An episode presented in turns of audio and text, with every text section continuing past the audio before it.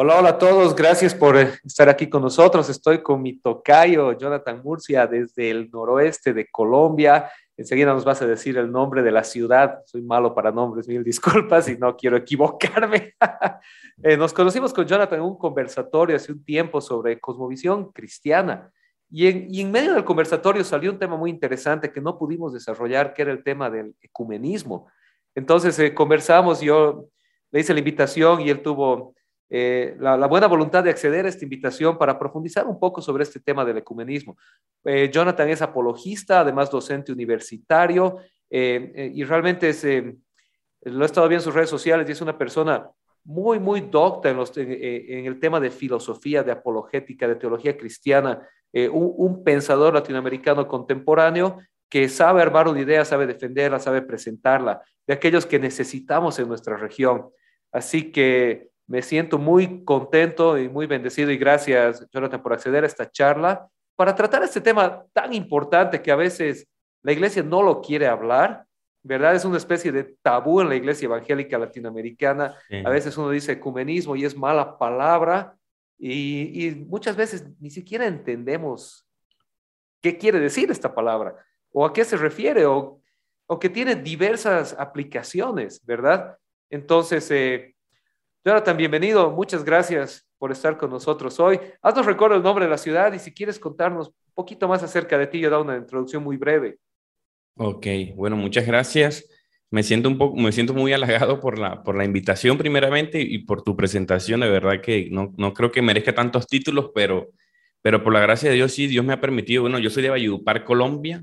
Eh, nací en esta, esta región aquí del norte de Colombia y vengo haciendo contenido de apologética. Me, me, encanta más bien el título de profesor. A mí me gusta mucho que me digan profesor. Me gusta mucho la teología, la filosofía y específicamente la filosofía del lenguaje, que es como mi fuerte. Soy docente universitario y, y tengo como esa experticia ahí, como que la lingüística es como mi área de, de experticia.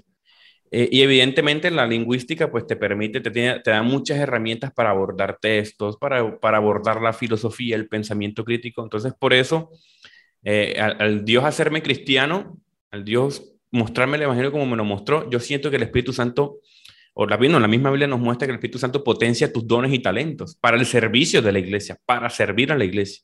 Entonces el Señor, fíjate que yo era como un profesor regular, pero cuando me hice cristiano, el Señor me fue potenciando, me ha abierto oportunidades, me ha promovido y me ha dado estos espacios en redes sociales. Y creo que es una responsabilidad, porque es un hobby, me encanta, me fascina mucho hacer cosas en redes, pero sé que también tiene un lado ministerial, porque esto fortalece o complementa la labor de la iglesia en redes sociales. Un niño una vez me preguntó que si Dios estaba en las redes sociales. Y bueno, Dios evidentemente no se va a meter en una red social, pero trabaja a través de nosotros. Entonces creo que es una, puede ser algo que puede ser muy chévere, muy entretenido, pero también hay que tomarlo con cierta seriedad. Por eso estoy haciendo lo que hago.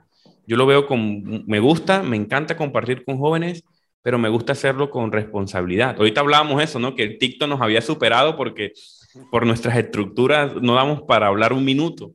Entonces nos gusta dar respuestas largas, concisas, porque creemos, o yo también creo, que la gente que busca respuestas necesita respuestas sólidas, contundentes. Y aquí estamos. Y creo que tuvimos mucho, mucho en común ahí en esa charla y por eso estamos aquí también hablando de este tema importante, ecumenismo. Delicado además delicado, importante y como decíamos, hasta cierto punto eh, tabú por la iglesia evangélica, ¿no? En la iglesia evangélica latinoamericana, que por estructura es bastante más puritana, conservadora aún que tal vez la iglesia evangélica en otros lugares del mundo, ¿no? no, todavía el evangélico latinoamericano hay temas que no le gusta abordar, que los siente inmediatamente reprensivos. Eh, y qué importante lo que, lo que decías, el tema de que si bien no vas a encontrar una cuenta de, de, Twitter, de YouTube o de lo que sea que diga el gran Yahweh o Dios. Eh, sí, ah, cómo se mueve Dios, cómo se mueve también en el mundo real, en el mundo fuera de las redes sociales, a través de la predicación de su palabra en el poder del Espíritu Santo por su iglesia. Entonces, de una manera, Dios sí está presente en las redes sociales como está presente en cualquier estructura del mundo. No es que Dios está ahí, pero Él se hace manifiesto ahí a través de la predicación de su palabra, ¿verdad?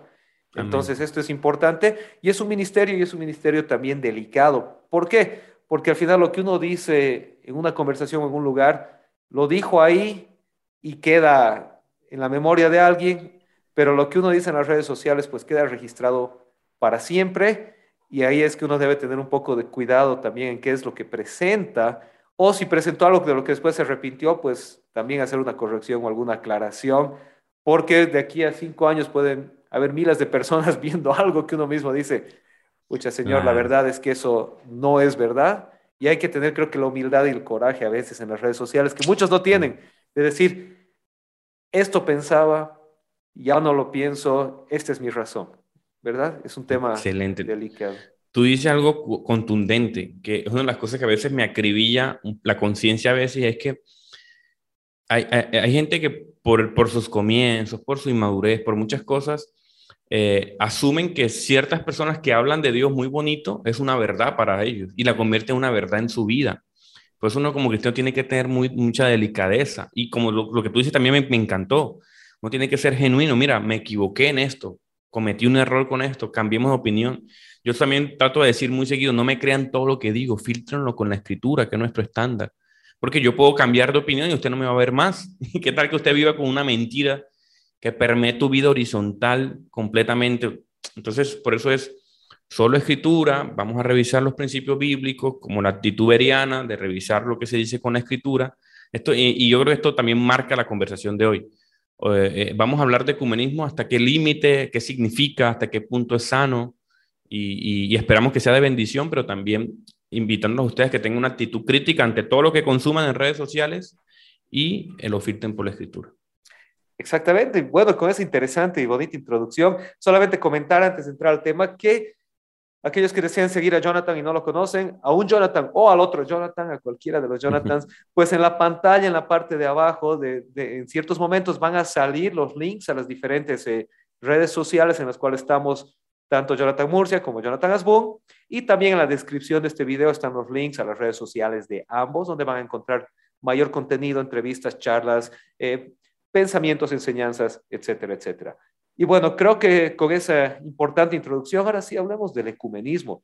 Y empecemos por lo más básico, ¿no? ¿Qué significa en términos generales, en, su raíz, en su esencia, lo que es el ecumenismo? Ok. Eh, a mí siempre me gusta definirlo desde, desde, la, desde la convención, ¿no? ¿Cómo, ¿Qué hemos entendido? ¿Qué dice, por ejemplo, la RAE? ¿Qué dicen los diccionarios teológicos por, por ecumenismo? Y la RAE lo, trae del griego. Entonces, como lo dice ecumenismo como mundo entero y es unísimo también, como el mundo entero, como una unidad. Y la RAE lo define como una tendencia de creyentes y o movimientos de creyentes que intentan la restauración o la unidad de todas las iglesias específicamente cristianas. Entonces, cuando tú escuchas esto, oye, pero a mí me han dicho que el ecumenismo era como herejía, pero técnicamente no, tiene una buena intención de fondo. Y, y, creo que como preámbulo a esto, yo creo que esto es muy delicado porque inclusive hay gente que tiene muchos años estudiando teología, muchos años ejerciendo la teología, pastoreando inclusive, y cuando escuchan ecumenismo de una vez lo tildan de negativo de algo interreligioso con connotación negativa, porque a veces lo vemos así. Ecumenismo es como que todos los caminos nos llevan a Dios. No, espérate, lo que pasa es que esa no es la definición que nosotros le dimos a ecumenismo. Ecumenismo técnicamente es bien intencionado, solo que hemos, hemos confundido, están esos extremos, ¿no? Ese extremo de que todo, ah, bueno, aceptemos todas las doctrinas, todo este, todo el asunto, pero, pero, pero realmente la, la definición conceptual es esta, es una unidad. Y a mí me gusta mucho remitirlo contundentemente a Juan capítulo 17. Yo cuando leí Juan capítulo 17, Jonathan, me dio mucha humildad, o sea, me dio como que, wow, espérate, porque es que Juan 17, ojalá lo puedan leer, no me lo crean lo que voy a decir, aunque yo voy a leer una porcioncita, pero vayan ustedes mismos, no le tengan miedo al Espíritu Santo y lloren. Y Señor, háblame a través de tu palabra. Vean el contexto, lean arriba, lean abajo el capítulo arriba y lean Juan 17, porque está Jesús orando. No está, no está Pablo, no está, pero está Jesús orando por la unidad, por nosotros. Ahí uno puede ver la Trinidad, puede, hablar, puede ver a Jesús orando al Padre a través del poder del Espíritu Santo. Y mire, y me permito leer este pedacito. Mira lo que dice Juan 17, versículo 20. Dice, no te pido solo por estos discípulos. Él está orando por sus discípulos inmediatos Dice, no te, no, te, no te pido solamente por tus discípulos, sino también por todos los que creerán en mí por el mensaje de ellos. O sea, ahí estamos nosotros. Te pido que todos sean uno, así como tú y yo somos uno. Wow. Es decir, como tú estás en mí, Padre, y yo estoy en ti, y que ellos estén en nosotros, para que el mundo crea que tú me enviaste. Qué mensaje más ecuménico de Jesús, ¿no? Jesús, aquí Jesús es muy ecuménico. Les he dado la gloria que tú me diste para que sean uno, como nosotros somos uno. Yo estoy en ellos y tú estás en mí, que gocen de una unidad tan perfecta que el mundo sepa que tú me enviaste y que los amas tanto como me amas a mí. No, no, no, no. Padre, quiero que se me erice la piel, Jonathan, de verdad. Padre, quiero que me que los que me que los que me diste estén conmigo donde yo estoy. Entonces podrán ver la gloria que me diste porque me amaste aún antes de que comenzara el mundo. Oh Padre justo, el mundo no te conoce, pero yo sí te conozco. Y estos discípulos saben que tú me enviaste. Yo he dado a conocer a ellos y seguiré haciéndolo. Entonces tu amor por mí estará en ellos y yo también estaré en ellos. Aquí vemos una unidad maravillosa. Ora por los suyos, ora por nosotros y nos pide una unidad perfecta. ¿Cómo es una unidad perfecta? A través del Espíritu Santo, no hay más. Ahí está la Trinidad completamente. Entonces es Jesús intercediendo por nosotros y a veces nosotros, a veces yo creo, yo creo que es un tema espiritual también, pero creo que también es una inmadurez teológica, porque mucha gente sabia, pero no lo quiere abrazar y hay mucha gente que está, apenas está empezando y porque está dentro de ciertas denominaciones específicas, estoy hablando de todas, católicos, ortodoxos, pentecostales, reformados, bautistas, presbiterianos, etcétera. Somos un montón, ¿verdad? Entonces, somos un montón. Entonces, él está orando por unidad. Y, y, a veces estos, estos extremos nos, nos limitan, pero me gustaría escucharte como para ser, más dinámico y que sigamos la conversación. ¿Tú qué opinas? No, sí, me, me, encantó la referencia a la oración de Jesús en Juan, ¿no? que es tan, tan, fundamental porque nos da la esencia del, del, pensamiento teológico de lo que, a lo que se refiere o a lo que se entiende este, esta idea de ecumenismo sanamente interpretada. Y volviendo un poquito al tema del griego, que es algo que a mí me gusta, eh, la palabra ah, oicúmene griega, ¿no? que es la, la, raíz de donde se traduce el término ecumenismo, que obviamente tú como lingüista experto sabes mejor que yo que con el paso del tiempo las palabras cambian de significado. Pero en las épocas del Nuevo Testamento, la palabra oicúmene en griego hacía referencia, en, en primer lugar, al mundo habitado, a los habitantes del mundo, ¿no? Los habitantes tanto de la tierra y en algunas ocasiones los habitantes tanto del cielo y de la tierra, es decir, a todo ser vivo bajo el gobierno de Dios. Y en el contexto greco-romano de la época del Nuevo Testamento, hacía alusión a lo que era la unidad del imperio bajo el gobierno romano. Se refería al hecho de que había una cierta unidad en el imperio, que el imperio en su multiplicidad de, culturas, en su multiplicidad de contextos, aún de idiomas y de organizaciones que agrupaba el imperio romano, tenía una oicúmene, un, un ecumenismo en el sentido de que había una unidad específica que era, en este caso, el gobierno imperial. El gobierno imperial unía a toda esta gente. Y en Mateo 24, 14 es interesante porque en español lo perdemos cuando dice, y este evangelio del reino se predicará en todo el mundo como testimonio a todas las naciones y entonces vendrá el fin. Y ese todo el mundo en español es la raíz griega oicúmene. ¿no? Jesús dice, y este evangelio se predicará ecuménicamente en un sentido sano de la palabra, es decir, entendiendo eh, eh, ecumenismo o en el sentido griego del, del siglo I, a todo ser vivo, a todo habitante. Pero no hay que perder de vista el, contexto inmediato, que para ellos la ecúmene era el grupo, era la, diversidad de naciones agrupadas bajo el gobierno del imperio. Y Jesús básicamente está diciendo, vamos a agrupar a la humanidad bajo un nuevo reino, bajo un nuevo gobierno, a la multiplicidad de la humanidad, de toda lengua, todo grupo étnico, toda nación, bajo el gobierno de Cristo en el reino de los cielos. Entonces, es interesante tanto la oración de Juan, a la que hacía referencia, como el mandato de Cristo de predicar en todo el mundo, hace referencia a la idea de que existe un reino celestial, el reino de Dios, el reino de los cielos bajo el gobierno de Cristo, que agrupa a multiplicidad de personas y son todas estas unidas no porque son uniformes, no porque son igualitas, no porque todos piensan, se visten, hablan o creen exactamente lo mismo en todos los sentidos, pero sí en la raíz misma. Hay un, hay una, hay un fundamento, hay algo que los une. Y, de eso vamos a hablar en, un momento más. ¿Cuáles son los límites del ecumenismo, verdad? ¿Hasta dónde se acepta y hasta dónde no? Pero otra vez, volviendo al, punto, es que no es en sí una palabra mala, no es en sí una palabra malintencionada cuando es bien aplicada y cuando es entendida eh, desde su raíz. ¿Qué, quiere decir? Básicamente, la globalidad de, que, que se agrupa bajo una especie de gobierno, unidad o fundamento universal digámoslo así. Es mi propia definición, esa no es una definición de diccionario, pero es como yo la resumiría o la entendería. No sé si estás de acuerdo. No, me gusta ese rastreo histórico. A mí cuando, cuando me hablan de lenguas originales y me hablan de contexto histórico, eso a mí me fascina. Como buen evangélico de estos que les encanta el tema del lenguaje y la historia. Me fascina tu definición y tienes, creo que tienes toda la razón. Ahora, creo que pasándolo a otro lado, yo creo que yo, así que como de manera espontánea, revisando, escuchando. Yo he estado metido en cuanta iglesia. Tú no te imaginas en cuánta iglesia me han metido a mí, de todas, desde la prosperidad, comunidades católicas, he estado metido en todo, gracias a Dios. ¿Y, y qué he notado, Jonathan? Yo he notado algo y es que evidentemente ninguno que se meta en esas comunidades, ninguno puede negar que el Espíritu Santo está obrando ahí.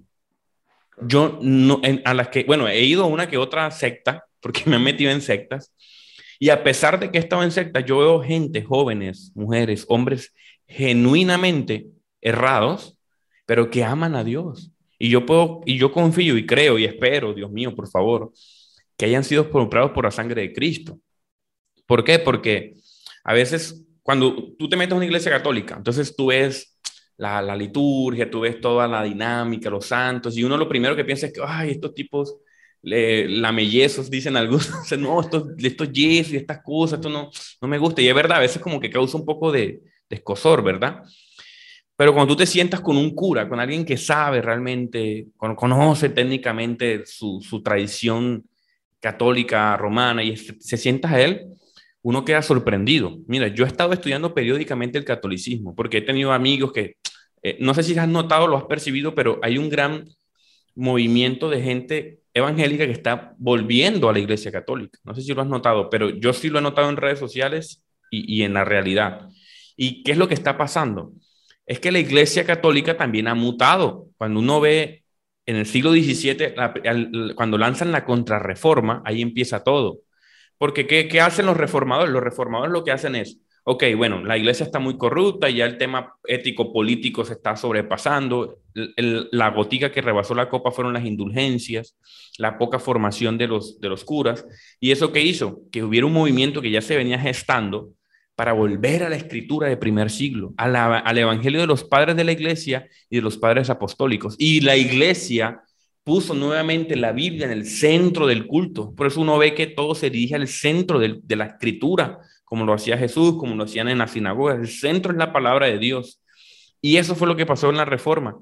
Los católicos en la contrarreforma, inclusive hoy en día, he conversado con algunos y han hecho eso.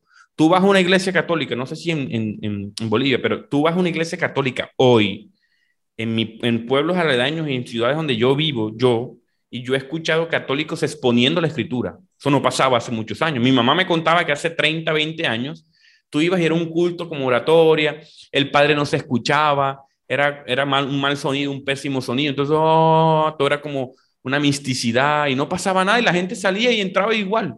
Hoy en día no, tú vas a un culto católico, escuchas una exposición de la escritura y generalmente hay curas muy buenos, hay curas formados en filosofía, en teología, e historia de la iglesia y, te exponen la escritura en su contexto, evidentemente con su doctrina y dices, wow, cómo ha cambiado el asunto. Entonces, Dios está obrando y tampoco podemos negar algo. Y es que a pesar de que el catolicismo o el cristianismo que llegó a América Latina no era bíblico, era más tradicional, Dios usó todo este movimiento para permear y para salvar al pueblo que habitaba en este tiempo. Mucha gente condena a la iglesia católica que es unos opresores, con esta tendencia indigenista, ah, unos opresores y tal, pero técnicamente, ¿quiénes éramos aquí en Latinoamérica antes del, catolicismo romano. Éramos unos bárbaros que sacrificábamos bebés, sacrificábamos, eh, depredábamos otras pequeñas culturas, éramos unos bárbaros.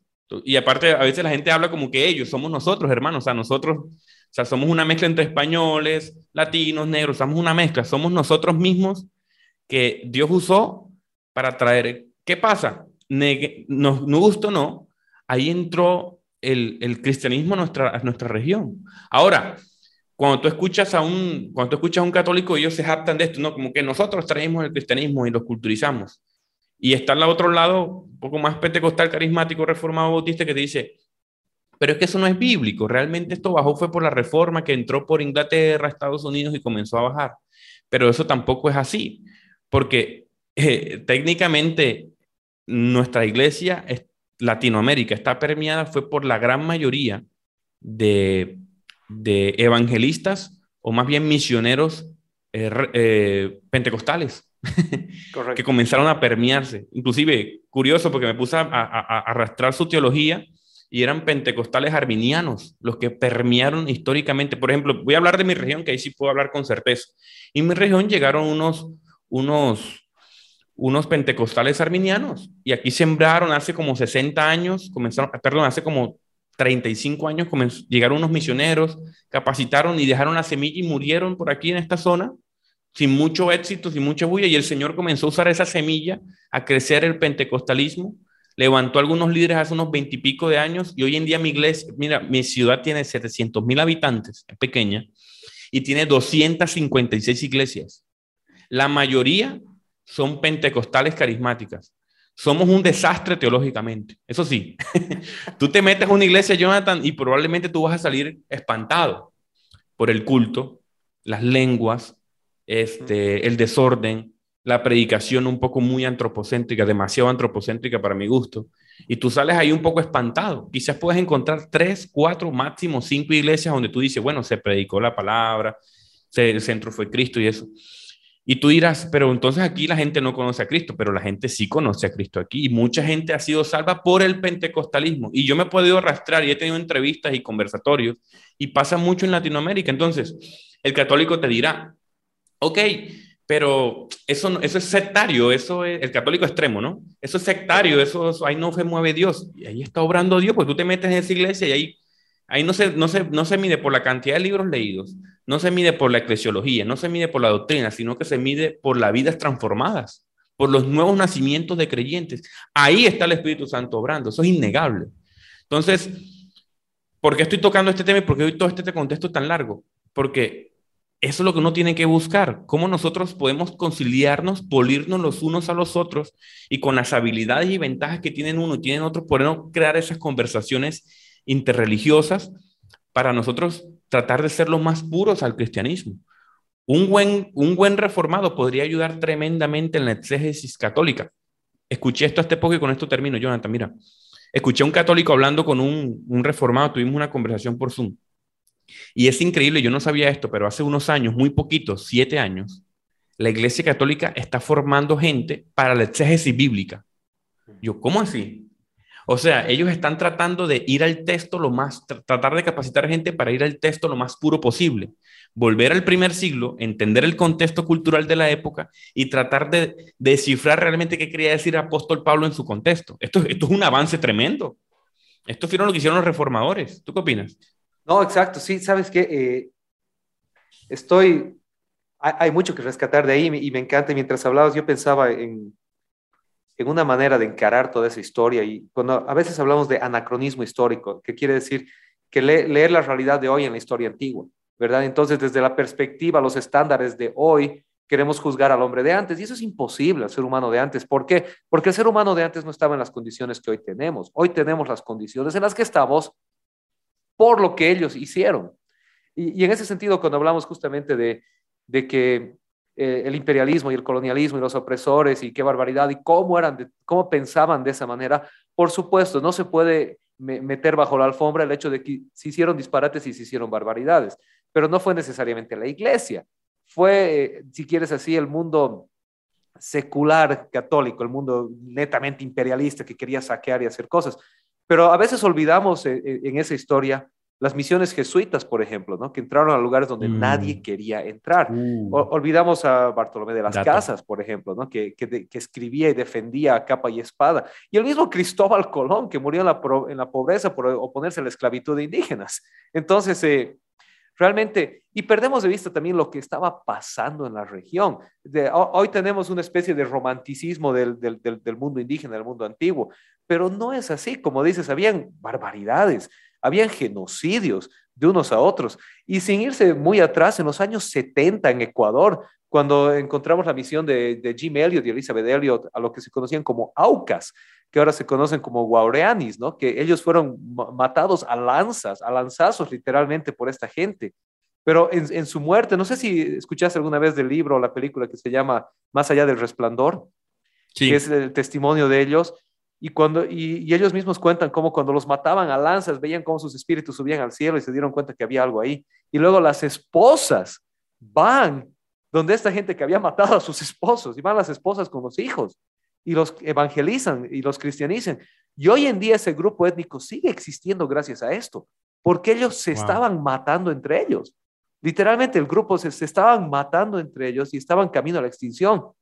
Entonces el ingreso del cristianismo trajo una cosa a, Latinoamérica, a lo que ahora se conoce como Latinoamérica, al continente centro-sudamericano, que no existía antes del cristianismo, que es el respeto a la vida, la paz, en la posibilidad de crecer en sociedades que antes no habían.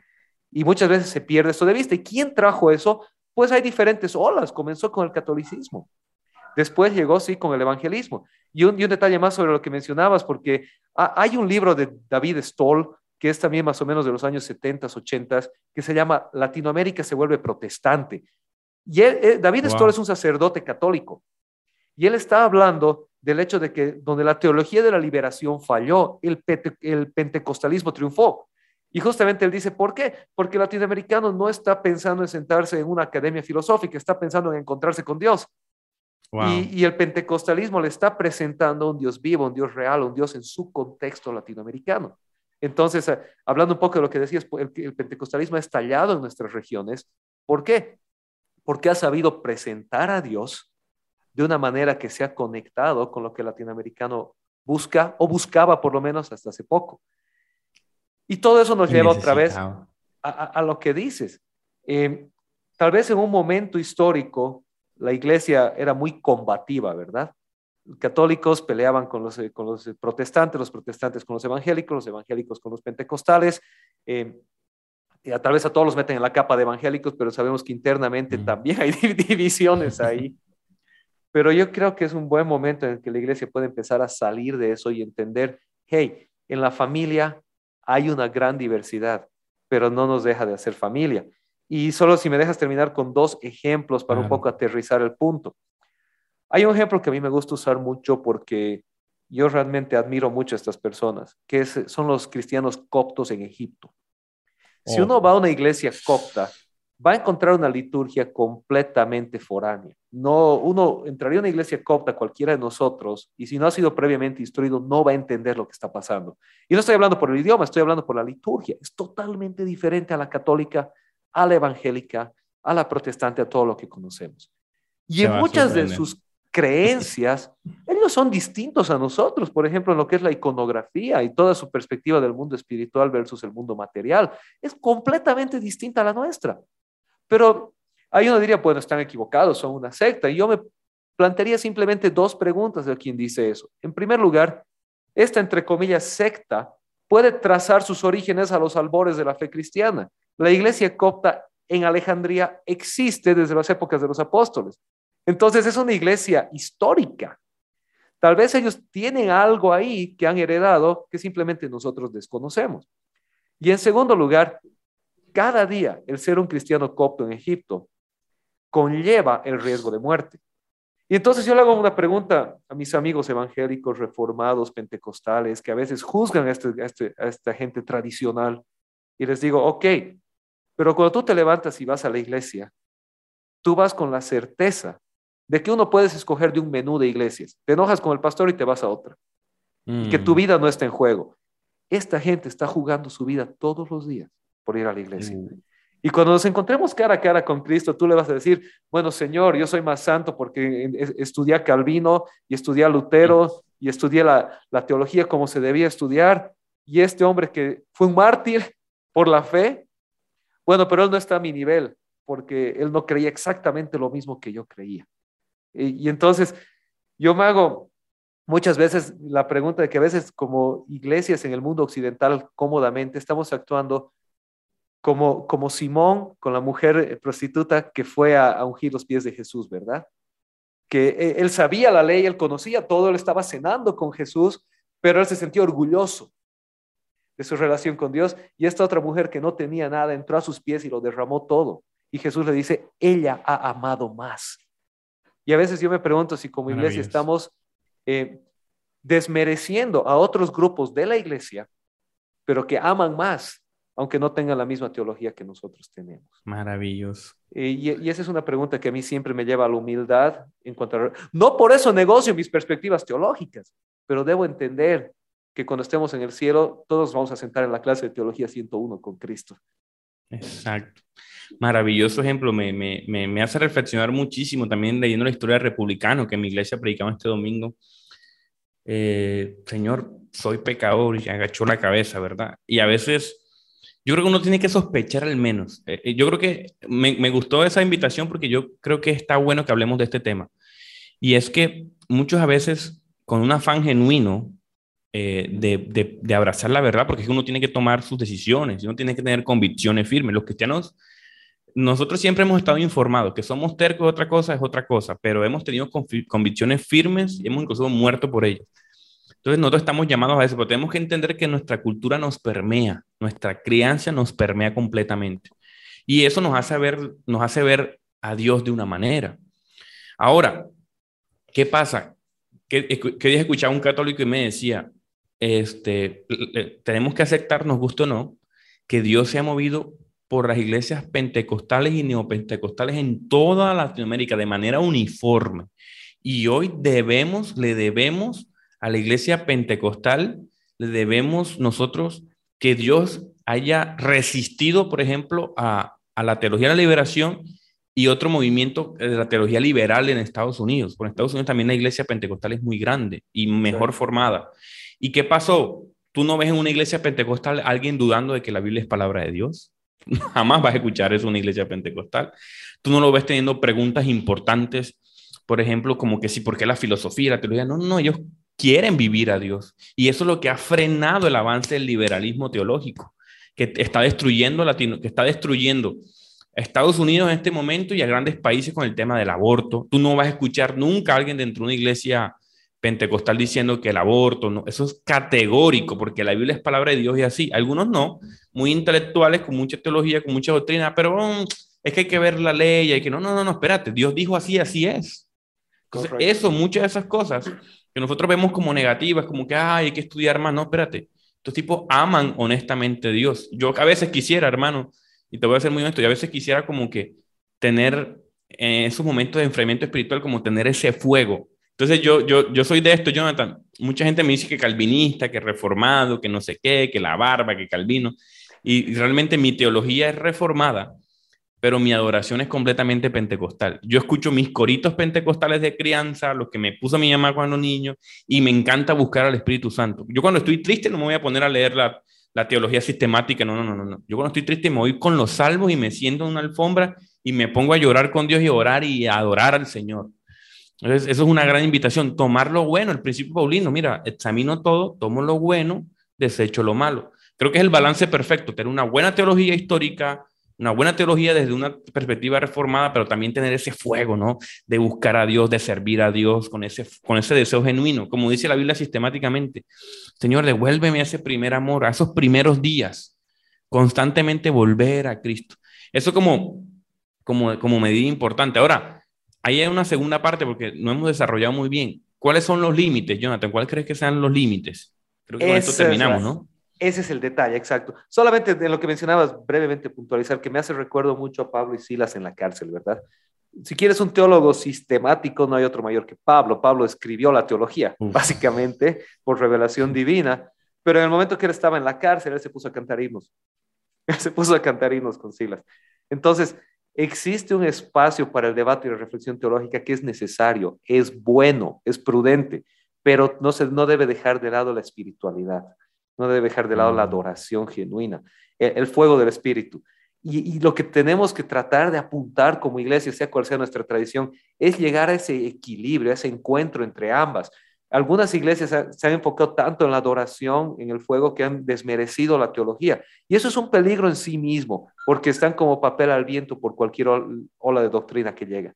Por otro lado, algunas iglesias han desmerecido o han olvidado la adoración y el fuego genuino en favor del pensamiento cristiano. Y eso es otro peligro porque justamente nos enfriamos y lo que pasó con el liberalismo cristiano. La primera generación eran teólogos cristianos de fe, pero enfriaron tanto la fe que la siguiente generación se salió del mm. cristianismo, porque quedó solo la teología.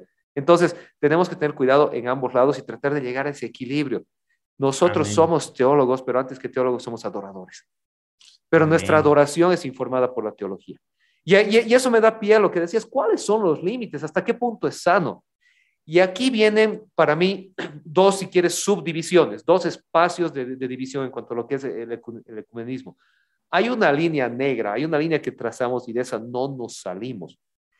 El ecumenismo es válido dentro de la ecumene cristiana, haciendo un juego de palabras. ¿Qué quiere decir eso? Que aquí estamos hablando en el contexto de hijos de Dios, o si quieres, creyentes en el Jesucristo histórico y el Jesucristo divino. Es decir, ¿cuál es nuestro fundamento? Pues nuestro fundamento más, más, más básico es que Jesús es quien dijo ser. ¿Y dónde descubrimos quién es Él? Pues en la Escritura, ¿verdad? Jesús es efectivamente la segunda persona de la Trinidad, Dios hijo, hecho hombre, nacido de María Virgen, con una, que vivió una vida en perfecta comunión con el Padre, murió en la cruz por nuestros pecados, resucitó al, tercer día, subió a la gloria, gobierna a la derecha del Padre y envió al Espíritu Santo a, a su iglesia hasta el día de su poderoso retorno al final de los tiempos. Amén. E, ese es, nuestro fundamento y puede parecer tan básico, pero hay muchas cosas. Por ejemplo, Jesús realmente murió, Jesús realmente fue enterrado, Jesús realmente resucitó, Jesús realmente vivió una vida en perfecta comunión con el Padre, quiere decir libre de pecado. Jesús es realmente Dios. ¿Y por qué un poco puntualizo esto? Porque estos son los límites más básicos de la línea negra. Porque hay personas que dicen, yo soy cristiano. Hay sectas, agrupaciones que dicen, yo soy cristiano, pero cuando les preguntas, ¿Y quién es Cristo? Pues te van a decir que es un hombre con potencial divino, o te van a decir que era Dios, pero no era realmente hombre, estaba disfrazado de hombre. Y ahí nos salimos de lo que es la gran familia de la fe.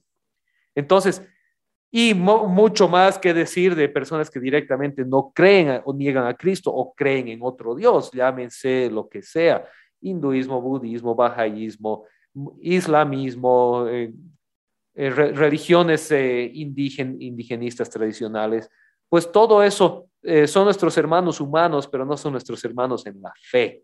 Entonces realmente ahí ya no entran dentro de esta perspectiva de lo que es la ecúmene, la gran familia, el gobierno del reino de los cielos que nos unifica. Esa es la primera gran división entonces.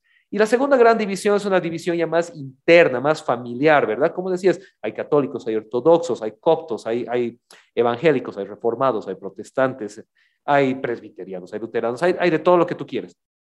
Y, esto yo lo, yo concibo de esta manera y aquí termino mi, mi idea. Yo lo concibo como una gran familia latina. Tú sabes que los latinos tenemos familias grandes, ¿verdad? Mi, mi familia nuclear son mis papás y mis hermanos. Y en mi familia nuclear tenemos una subcultura, según la cual hemos sido criados, según la cual nos desenvolvemos. Pero luego nos reunimos a veces en la casa de la abuela, y en la casa de la abuela están los tíos y los primos inmediatos.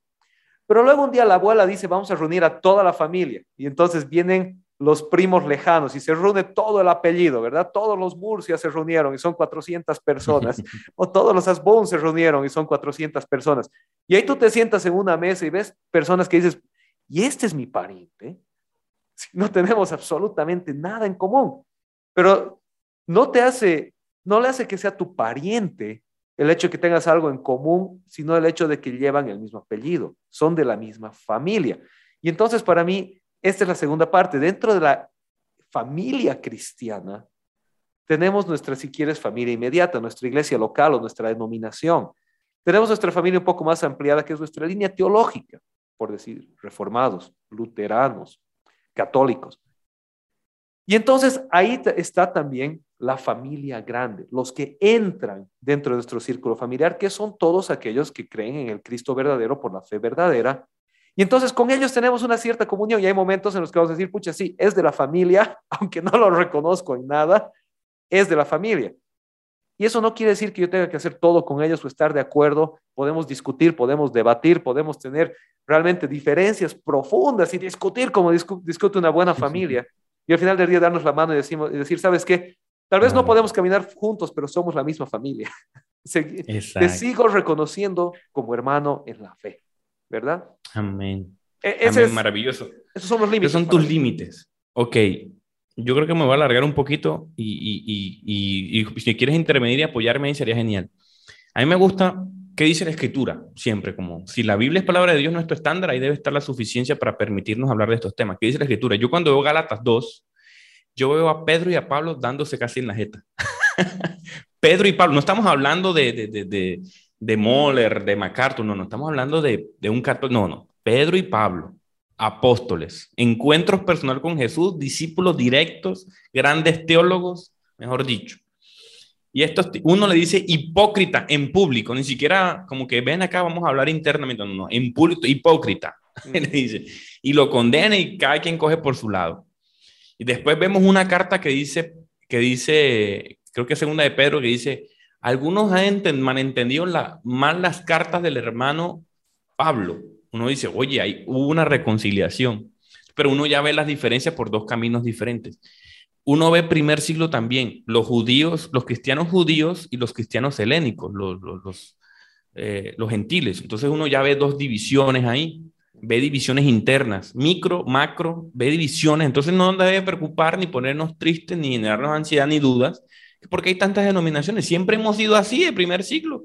Usted ve la carta de Corintios y ve un desastre de iglesia. Entonces tampoco se preocupe porque es que la iglesia mía no es perfecta, de que hay muchos pecados.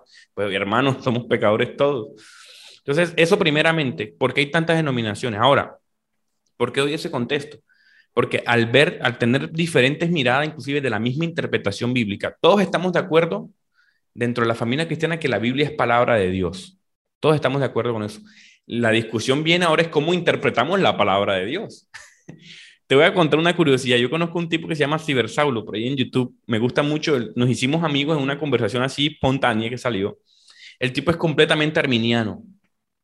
Eh, yo tengo una tendencia reformada. A mí me encanta la literatura calvinista. Yo, yo soy más calvino, más calvinista que el mismo Calvino, porque yo digo que soy más calvinista que Calvino porque a Calvino le han escrito tanto que ni Calvino sabía que ni pensaba así. Entonces yo digo, oye, yo he leído más de Calvino sobre Calvino que el mismo Calvino pensaba que era Calvino.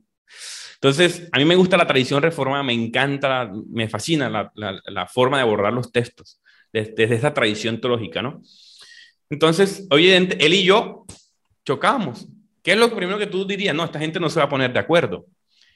Curiosamente, nos hicimos amigos, hicimos contenido aparte juntos, nos hicimos unos grandes amigos, y una vez nos reíamos internamente porque él decía, ¿cómo él lee Efesios y cómo él lee Romanos y cómo yo leo Hebreos?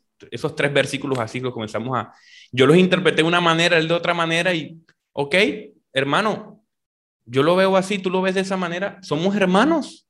Tú amas a Cristo, si tú amas a Cristo, enseñas, te, te apasiona, amas la iglesia, tenemos la misma visión de cómo compartir contenido en redes sociales.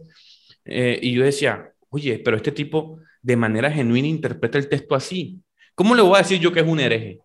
¿Cómo le voy a decir yo que, que, que, eres un pecador porque él cree que la salvación se pierde? O sea, no, él, él no está pecando porque él, su conciencia no lo está acusando. Él está tranquilo con su interpretación bíblica. Entonces yo creo que, y también me apoyo en... en Perdón, solo hay puntualizar, puntualizar eso que es fundamental y que a veces no hacemos diferenciación en lo que, entre lo que son doctrinas fundamentales y lo que son doctrinas, si quieres, históricas aplicadas o, o la palabra que le quieras dar.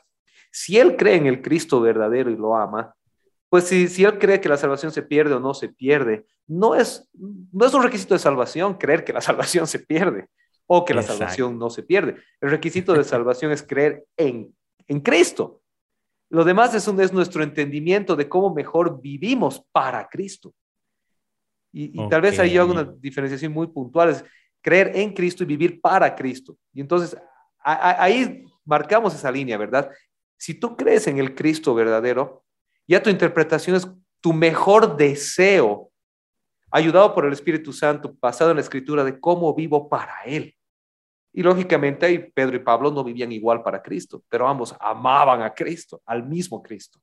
Perdón por la interrupción, adelante. No, no, no, me encantó. Y de hecho, para ahí iba, para ahí iba. ¿Por qué diste introducción así? Porque es que tenemos que distinguir este tema de, aunque a pesar de que hay muchas, este tema que nosotros no tenemos como un, como un liderazgo así unificado, entonces hay tantas ramificaciones, pero yo me apoyo, por ejemplo, en Albert Moller, que es un tipo vivo, que hoy está haciendo una muy buena teología, que es muy claro, y él habla de un triaje teológico. Me encanta el triaje teológico porque él dice, hay doctrinas principales, secundarias y terciarias. Entonces, ¿en qué estamos de acuerdo Albert Moller y, creo que la mayoría de lo que tú decías al principio, cristianos? Que, ¿a, quién, ¿A quién le llamo yo cristiano, por ejemplo? Uno, que crea que la Biblia es palabra de Dios y la autoridad. Porque si tú no crees que la Biblia es palabra de Dios, ahí, ahí para adelante, cualquier cosa que te venga, tú lo abrazas. Entonces, un cristiano que cree que la palabra de Dios, pues ahí tiene la base epistémica, o sea, la base del conocimiento sobre todas las cosas. Una discusión, bueno, vamos a ver qué dice la Biblia, entonces, ok, interpretas todo así, pero estamos de acuerdo con que la Biblia es palabra de Dios. Eso primeramente eh, en el, en el orden de doctrinas de primer orden, dice él. Segundo, eh, la segunda venida de Jesucristo. Esto es importante. La resurrección de los muertos y el juicio final, que la Biblia de manera sistemática, pues la Biblia básicamente se trata de eso, de que Jesucristo vino, murió y va a volver otra vez. ese es el mensaje inerrante de la escritura. Correcto. Eso es la, segunda, la segunda La salvación solamente por la fe en Cristo. Porque si tú crees que la salvación es por otro medio, pues apague y vámonos. Entonces, el cristiano que cree en la palabra de Dios, en la, la, resurrección, muerte y juicio final, en la salvación solamente por Cristo, exclusivamente por Cristo, en la divina humanidad de Cristo y la Trinidad, estas son las doctrinas fundamentales. O sea, yo creo que un cristiano que cree esto, ¿cómo le dices tú que no es salvo? Si cree en Cristo y que a través de Cristo puede llegar al Padre por el poder del Espíritu Santo, ¿cómo le dices que no? ¿Cómo le dices que no va a ser salvo? ¿Cómo lo condenas de hereje? Si, si, ya de ahí adelante el, el, el, Señor lo rescata. Y ahí vienen las doctrinas de segundo orden que dice Moller, que es la eclesiología, la forma en cómo hacemos el culto. Como, mire, yo he visto tan hermanos tan extremos, bien documentados, que dicen que es pecado adorar dentro de la iglesia con lo que sea, con lo que no sea salmos. Si no es salmos, es pecado. O sea, ya están condenando herejes a gente porque no canta como ellos les cantan las canciones como ellos cantan. O sea, yo creo que yo, yo a veces le pregunto, bueno, te va a tocar cantar en el hebreo original porque si no estás pecando. O sea, eclesiología segundo orden. Eh, la forma, la escatología, ¿cómo va a volver Jesús? si va a volver premilenialista, postmilenialista. Ya bueno, esa es otra cosa que todos hacen trampa eh, hermenéutica. Mm. La forma en que los roles de la iglesia, el liderazgo de la iglesia, ese tema que también a veces nos permea tanto, eh, eh, eso me parece a mí también del segundo orden. Para algunos es más importante, pero también tenemos que extender las estructuras de las personas que están detrás, porque es que cada cabeza es un mundo, cada iglesia es un mundo, un liderazgo, entonces hay gente que, por ejemplo, el tema del, pastorado femenino es crucial, fundamental, que eso no se puede ni tocar. Hay algunos que lo aceptan, no lo toleran y algunos que lo abrazan. Entonces, es un tema ya de segundo orden. Para mí, yo, soy, yo estoy como en un punto medio en ese tipo de cosas. Entonces, este, yo creo que ahí como que está la diferencia, hermanos. Yo, yo le llamaría, esto, esto, ¿por qué lo decimos? Yo creo que, ¿por qué los límites por qué trazamos esto? Porque fíjate qué interesante con esta visión que hemos dado, Fíjate que nosotros nos llega una invitación intereclesiástica. Por ejemplo, yo no voy a mencionar el nombre, pero a mí me invitaron a una iglesia que es de la iglesia de la prosperidad más grande de Latinoamérica, si no la más. Ya, ya la gente sospechará cuál. Y yo llegué a la invitación y yo decía, si yo me las tiro aquí de calvinista, de reformado, no voy a tener la oportunidad de darles herramientas a la iglesia de Cristo, donde hay gente salva. Entonces, si yo me las tiro de que sé más, que tengo la mejor teología, estoy perdiendo una oportunidad de glorificar a Dios. Acepté la invitación me pidieron una clase apologética, yo la disfracé de hermenéutica bíblica, tal, y creé cuatro clases. Yo, yo quiero seguir estando con ustedes. A ellos les encantó. Decían, nunca habíamos escuchado algo así, hermano.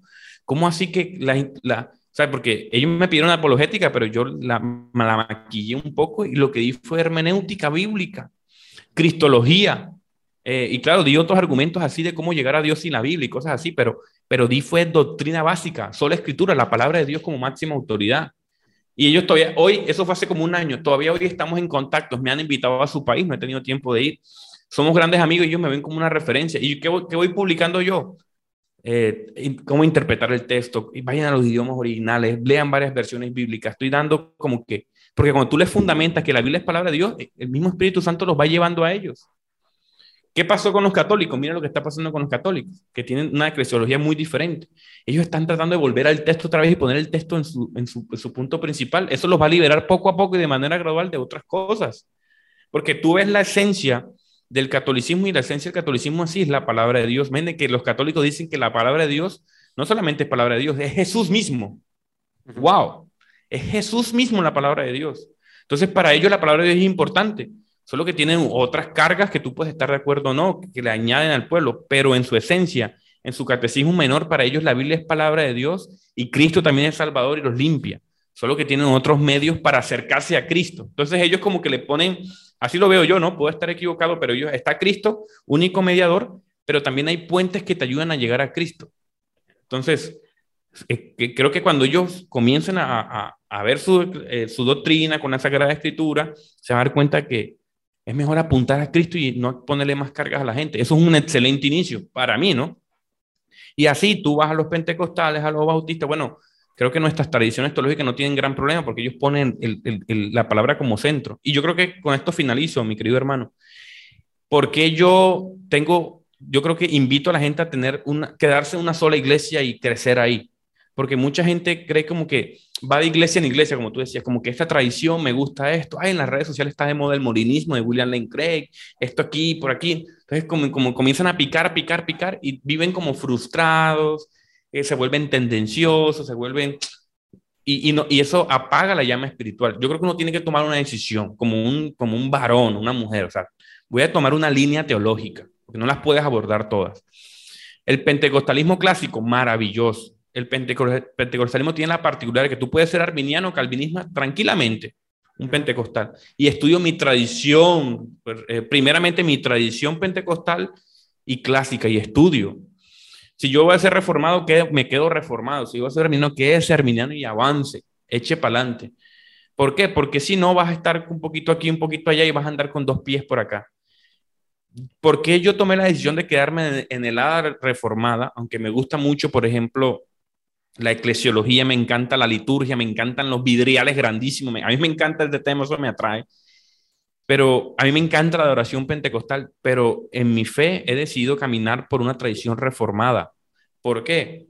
Porque el día que yo vaya hasta donde Señor, quizás si me permite llevar mi bibliecita, esta que es la que me acompaña a todos lados, todos los viajes, yo hasta donde mi Señor le voy a decir, Señor, a mí me dijeron que esta era, era tu palabra, que tú estabas en una parte divina, viniste a la tierra, entraste a la categoría humana, entonces, por ende, nosotros podemos usar la categoría humana, que es la palabra de Dios, para conocerte.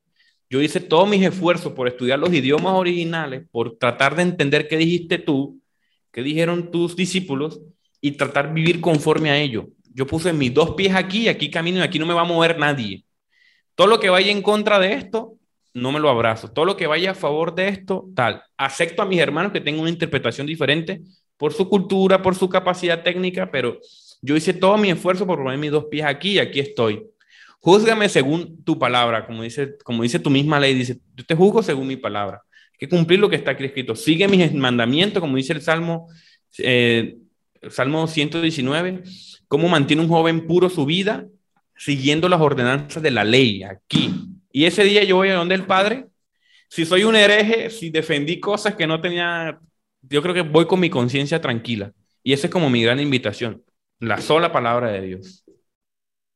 Amén, me, me, encantó, me encantó. Y creo que tenemos, escucha, 98% de puntos de acuerdo. Digo 98 porque uno dice 100 y después saltó el que no estaba, ¿verdad? Pero, hermano, me encantó. Y solamente yo para concluir, porque un poco como aterrizo también. Creo que en todo lo que mencionaste estamos en acuerdo y, vuelvo al principio, hablábamos de que la palabra ecuménico es tabú en nuestro contexto y creo que cuando la charlamos, la, desglosamos, la desmenuzamos, nos damos cuenta de que no tiene por qué ser tabú. Y, si en un sentido positivo la deberíamos rescatar más bien y utilizarla para hablar de unidad en la familia a pesar de la diversidad, ¿verdad? Unidad a pesar de la diversidad y también porque nos ayuda a delimitar quién es la familia ¿Quién es la familia? y quién no es la familia. ¿Cuántos cristianos ahora andan confundidos? Varias personas llegan a la iglesia y me preguntan, pero ¿y, y si soy mormón, soy cristiano? O yo era testigo de Jehová y ahí estudié la Biblia y era, y, era o no era cristiano. Y entonces ahí tenemos que delimitar y decir, mira, hasta este punto eres realmente cristiano en el sentido clásico de seguidor del Cristo verdadero o no. Y nuevamente, llevar el rótulo cristiano no te hace hijo de Dios. Lo que te hace hijo de Dios es la fe correcta en el Señor eh, resucitado, ¿verdad? En, en, el Cristo que conocemos. ¿Y dónde conocemos a Cristo? Pues en su palabra, definitivamente. O sea, todo esto tal vez hablamos sobre el contexto, la presuposición de que todo nace de la palabra de Dios. Sin la palabra de Dios estamos perdidos porque es, simplemente son pigmentos de, de nuestra imaginación, no hay otra cosa. Y, vuelvo a lo que tú decías y en lo que estoy 100% de acuerdo. Cuando nos encontremos con Dios, nuestra, nuestra teología no es la que nos va a salvar, es nuestra fe en Cristo. Pero luego, luego, luego, inmediatamente va a venir, ok, ¿qué hiciste con la fe? ¿Qué hiciste con los talentos que te di? ¿Qué hiciste con los dones que te entregué? ¿Los guardaste o los usaste? ¿Cuáles son tus recompensas? ¿Cómo has llegado hasta aquí? Y yo, y yo tengo una convicción muy personal, muy profunda, que cuando somos nacidos de nuevo por el Espíritu Santo, independientemente de la tradición de la que vengamos, como decía el apóstol Pablo en, Primera de Corintios, me ha sido impuesta una necesidad. Ay de mí si no predico el Evangelio. Vergüenza sería de mí si no predico el Evangelio. Primera Corintios 9. Y yo digo, el cristiano que ha nacido de nuevo, que tiene el Espíritu Santo en él, sea católico, ortodoxo, lo que sea, tiene una necesidad impuesta por el Espíritu de presentar el Evangelio, de vivir para Cristo. Somos pecadores, nos caemos, metemos la pata, interpretamos mal, nos arrepentimos, pero tenemos una necesidad de vivir para Él, de predicarlo a Él, de agradarle a Él. Definitivamente, y, lo último con lo que concuerdo, quédate en una iglesia local, echa raíces. No vas a encontrar la iglesia perfecta, no vas a encontrar una iglesia que se alinee 100% a ti y no deberías. ¿Por qué? Porque una iglesia que se alinee 100% a ti es una iglesia a tu medida y la iglesia tiene que ser a la medida de Cristo, no a la de uno. La iglesia te tiene que confrontar. La iglesia tiene que ser un lugar donde nosotros hasta cierto punto nos incomodamos. ¿Por qué? Porque estamos creciendo y el crecimiento incomoda. Al mismo tiempo, ¿por qué nos quedamos en un lugar? Porque primero Dios nos ha llamado también a ser una eclesía, una asamblea, una familia.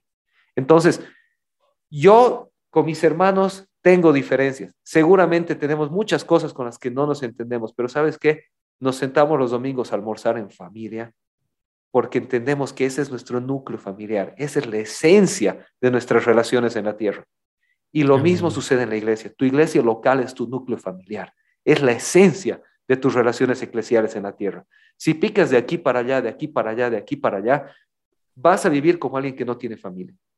A pesar de que la tengas, vas a vivir como alguien que no tiene familia, vas a estar débil, no vas a crecer. Escoge una iglesia local donde Dios te ponga, porque ahí es donde vas a crecer. No va a ser perfecta, no tiene que serlo, así como uno no es perfecto, pero vamos a crecer, como dice el apóstol Pablo en Efesios capítulo 4, hacia la perfección.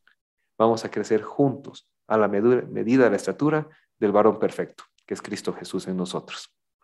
Yo cerraría con eso hermano querido. Amén. Te doy la última palabra para concluir. Una última palabra. Muchas gracias por tu invitación. De verdad que este video quedó genial. Yo sé que va a ser de mucha bendición y espero y confío que va a ser de mucha bendición para la iglesia, para los hermanos que nos hagamos más humildes. Tratemos de crear más lazos, de, de ser como, como dice católicos en el buen sentido de la palabra, unidos. Tengamos unidos como hermanos, validemos a los otros como legítimos, otros como hijos de Dios que pagó Jesucristo, son hijos de Dios, y que son tus, tus, simplemente tus hermanos y ya, hijos del Señor. Entonces, a veces nosotros queremos poner cargas, distanciarnos, crear, crear brechas cuando estamos llamados a la unidad y servir y glorificar a Cristo. Toda actividad humana tiene que glorificar a nuestro Señor. Entonces, la invitación, mis queridos hermanos, es a esto, a que seamos más humildes, debemos atacarnos sobre todo en redes sociales, que es fácil estar detrás de una pantalla y lanzar herejías y hacer memes y hacer cosas. Y está bueno el humor, pero hay ciertos límites. Entonces, espero que seamos de bendición para, para ustedes y, estamos en contacto. Nos vemos ahí en redes sociales. Nos vemos. No se olviden suscribirse a los diferentes canales, seguirnos en las redes. Que Dios les bendiga. Hasta una próxima ocasión. Hasta luego.